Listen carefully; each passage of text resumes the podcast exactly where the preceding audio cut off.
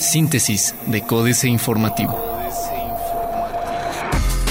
Síntesis informativa 22 de febrero, Códice Informativo. Códice Informativo. Policías municipales de Querétaro frustran suicidio de joven mujer. Una joven mujer que tenía intenciones de atentar contra su vida fue rescatada por elementos de la Secretaría de Seguridad Pública Municipal de Querétaro cuando ésta estaba en el puente peatonal ubicado en Avenida Constituyentes y Avenida Vizcaínas, la madrugada de este domingo 21 de febrero. El reportante informó que la persona se intentaba suicidar era novia de su amigo y que momentos antes habían tenido una discusión fuerte. Caen 22 personas al Torito en Querétaro, 20 menos que la semana pasada. El programa Tómate la vida en serio, conocido coloquialmente como El Torito, detuvo este fin de semana a un total de 22 personas por conducir su vehículo con niveles superiores a los .21 decilitros de alcohol en la sangre por aire respirado. La semana pasada, cuando el programa arrancó, fueron un total de 42 personas las detenidas, por lo que en su segundo fin de semana de aplicación fueron 20 personas menos las que cayeron esta semana. Querétaro entre los 10 destinos más románticos de México según Expedia. Las calles empedradas del centro histórico, así como la arquitectura religiosa y colonial y sus eventos culturales, hacen de Querétaro una de las 10 opciones para pasar un fin de semana en pareja, de acuerdo con el sitio turístico Expedia, que califica a la capital queretana como uno de los destinos idílicos a nivel nacional para realizar una visita romántica.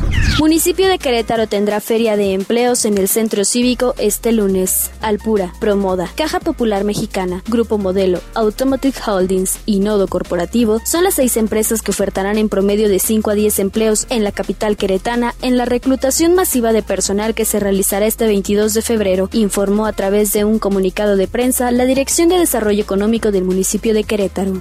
Diario de Querétaro. Anuncia Marcos Proyecto Q500. SEA. Urgen grandes inversiones en agua. Carestía es más poderosa que la vigilia. Remodelan y amplían Hospital Regional número 1 del IMSS. Plaza de Armas. Maestría de UAC entre las mejores. La maestría en Administración de la Universidad Autónoma de Querétaro se colocó por tercera vez consecutiva en el ranking de los mejores MBA en México y en el mundo 2016. Desarrollan primer proyecto de vivienda sustentable. Colocarán más semáforos. El corregidor. Alistan depuración de taxistas en Querétaro.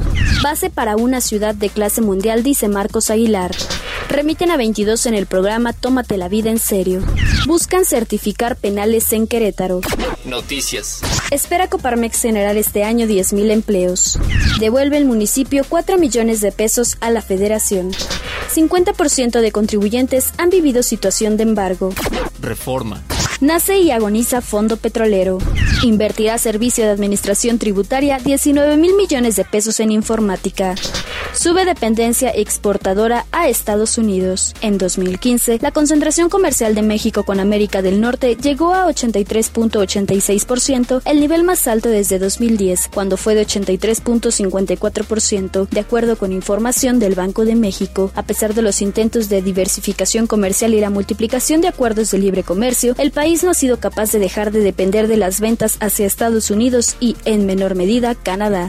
Adjudica Pemex Directo 28 mil millones de pesos. La prestadora de servicios petroleros Cotemar logró a finales de 2015 la adjudicación directa de cinco contratos con Pemex por 27.974 millones de pesos, pese a estar involucrada en tres accidentes en el último año, con un saldo de nueve muertos. De acuerdo con el portal Transparencia de Pemex, cuatro de los contratos otorgados son para mantenimiento a instalaciones costa afuera y su vigencia es hasta 2020.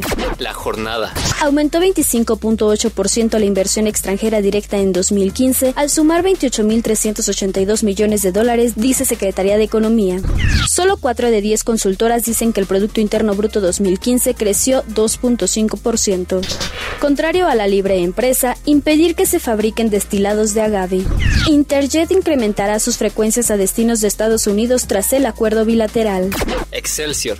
Dan más a deuda que a los pobres, revelan cifras de Hacienda. Hay confianza en el peso, dice Scotiabank.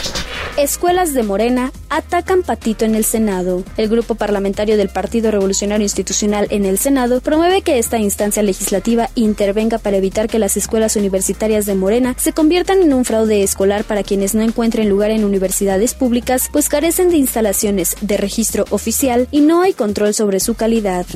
Sí hay soluciones para crecer, dice empresariado. Internacional.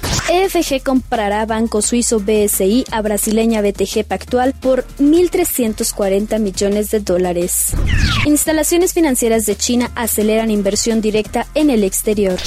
Encuestas dan triunfo al no en Bolivia, hay empate, dice el gobierno.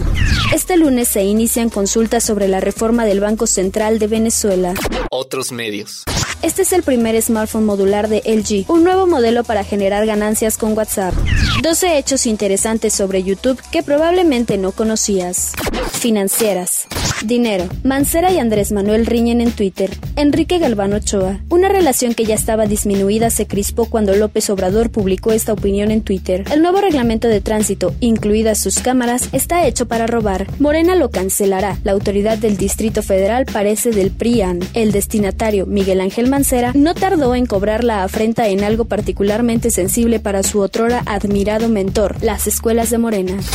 Reporte económico. México. Comercio Exterior 2015. David Márquez Ayala. México registró en 2015 su peor déficit comercial, menos 14.460 millones de dólares en lo que va del siglo, salvo el crítico 2008, en que llegó a 17.261 millones de dólares. A su tradicional déficit en la balanza de mercancías no petroleras, menos 4.600 millones de dólares, el país adicionó un inédito déficit petrolero de 9.855 millones de dólares. Capitanes. Rogelio Vélez. El capitán de Ferromex celebra 18 años de operaciones e invertirá más de 400 millones de dólares en optimizar sus operaciones, como la compra de locomotoras de última generación para hacer frente a la creciente demanda de la industria automotriz, uno de sus principales clientes. Políticas. Davos del Desierto, Jaque Mate, Sergio Sarmiento. El encanto original del Foro Económico Mundial de Davos, antes de que se convirtiera en ese gran espectáculo con miles de asistentes e impresionantes medidas de seguridad, era que reunía en un lugar aislado a un grupo pequeño de empresarios y académicos para hablar de los temas fundamentales de la economía y la sociedad. La Alamos Alliance, que organiza cada año Roberto Salinas León en este pueblo mágico del sur de Sonora, es un Davos en el desierto que se ha negado a crecer y que en ello tiene su mayor atractivo. Astillero. Iglesia denuncia controles. Julio Hernández López. El tiempo y la distancia van agregando tonos críticos a lo sucedido en la pasada visita papal. El cardenal Norberto Rivera denunció con tono inusual los errores logísticos y desorganización que se vivieron en la gira en que su tradicional papel central fue desplazado por nuevos factores de poder eclesiástico. Rivera se expresó críticamente, pero lo hizo con una taimada ambigüedad que lo mismo puede alcanzar al Estado Mayor Presidencial y los Pinos que a sus contrincantes internos en la propia iglesia. Vacunar o morir. Denis Dresser. Mentir. Ofuscar. Desacreditar. Confundir. Enturbiar. A eso se han dedicado distintas facciones del gobierno desde que el grupo interdisciplinario de expertos independientes reveló que la verdad histórica sobre Ayotzinapa resultó ser una ficción. Han utilizado distintos medios para diseminar información falsa. Han producido peritos con el objetivo de crear nuevas versiones sobre el supuesto incendio en el basurero de Cúcula. Han traído testigos desde Colombia y Guatemala buscando desacreditar a las dos fiscales del grupo, Claudia Paz y Ángela Butrago. El desafío de Obama en Cuba. El informe Oppenheimer, Andrés Oppenheimer. Todavía es demasiado pronto para emitir un juicio sobre la decisión del presidente Barack Obama de visitar Cuba. Sin embargo, se puede decir lo siguiente, a menos que Obama lleve a cabo una reunión separada con opositores pacíficos en la isla, su visita no hará más que legitimar la dictadura más larga de la historia reciente del continente. Síntesis de Códice Informativo.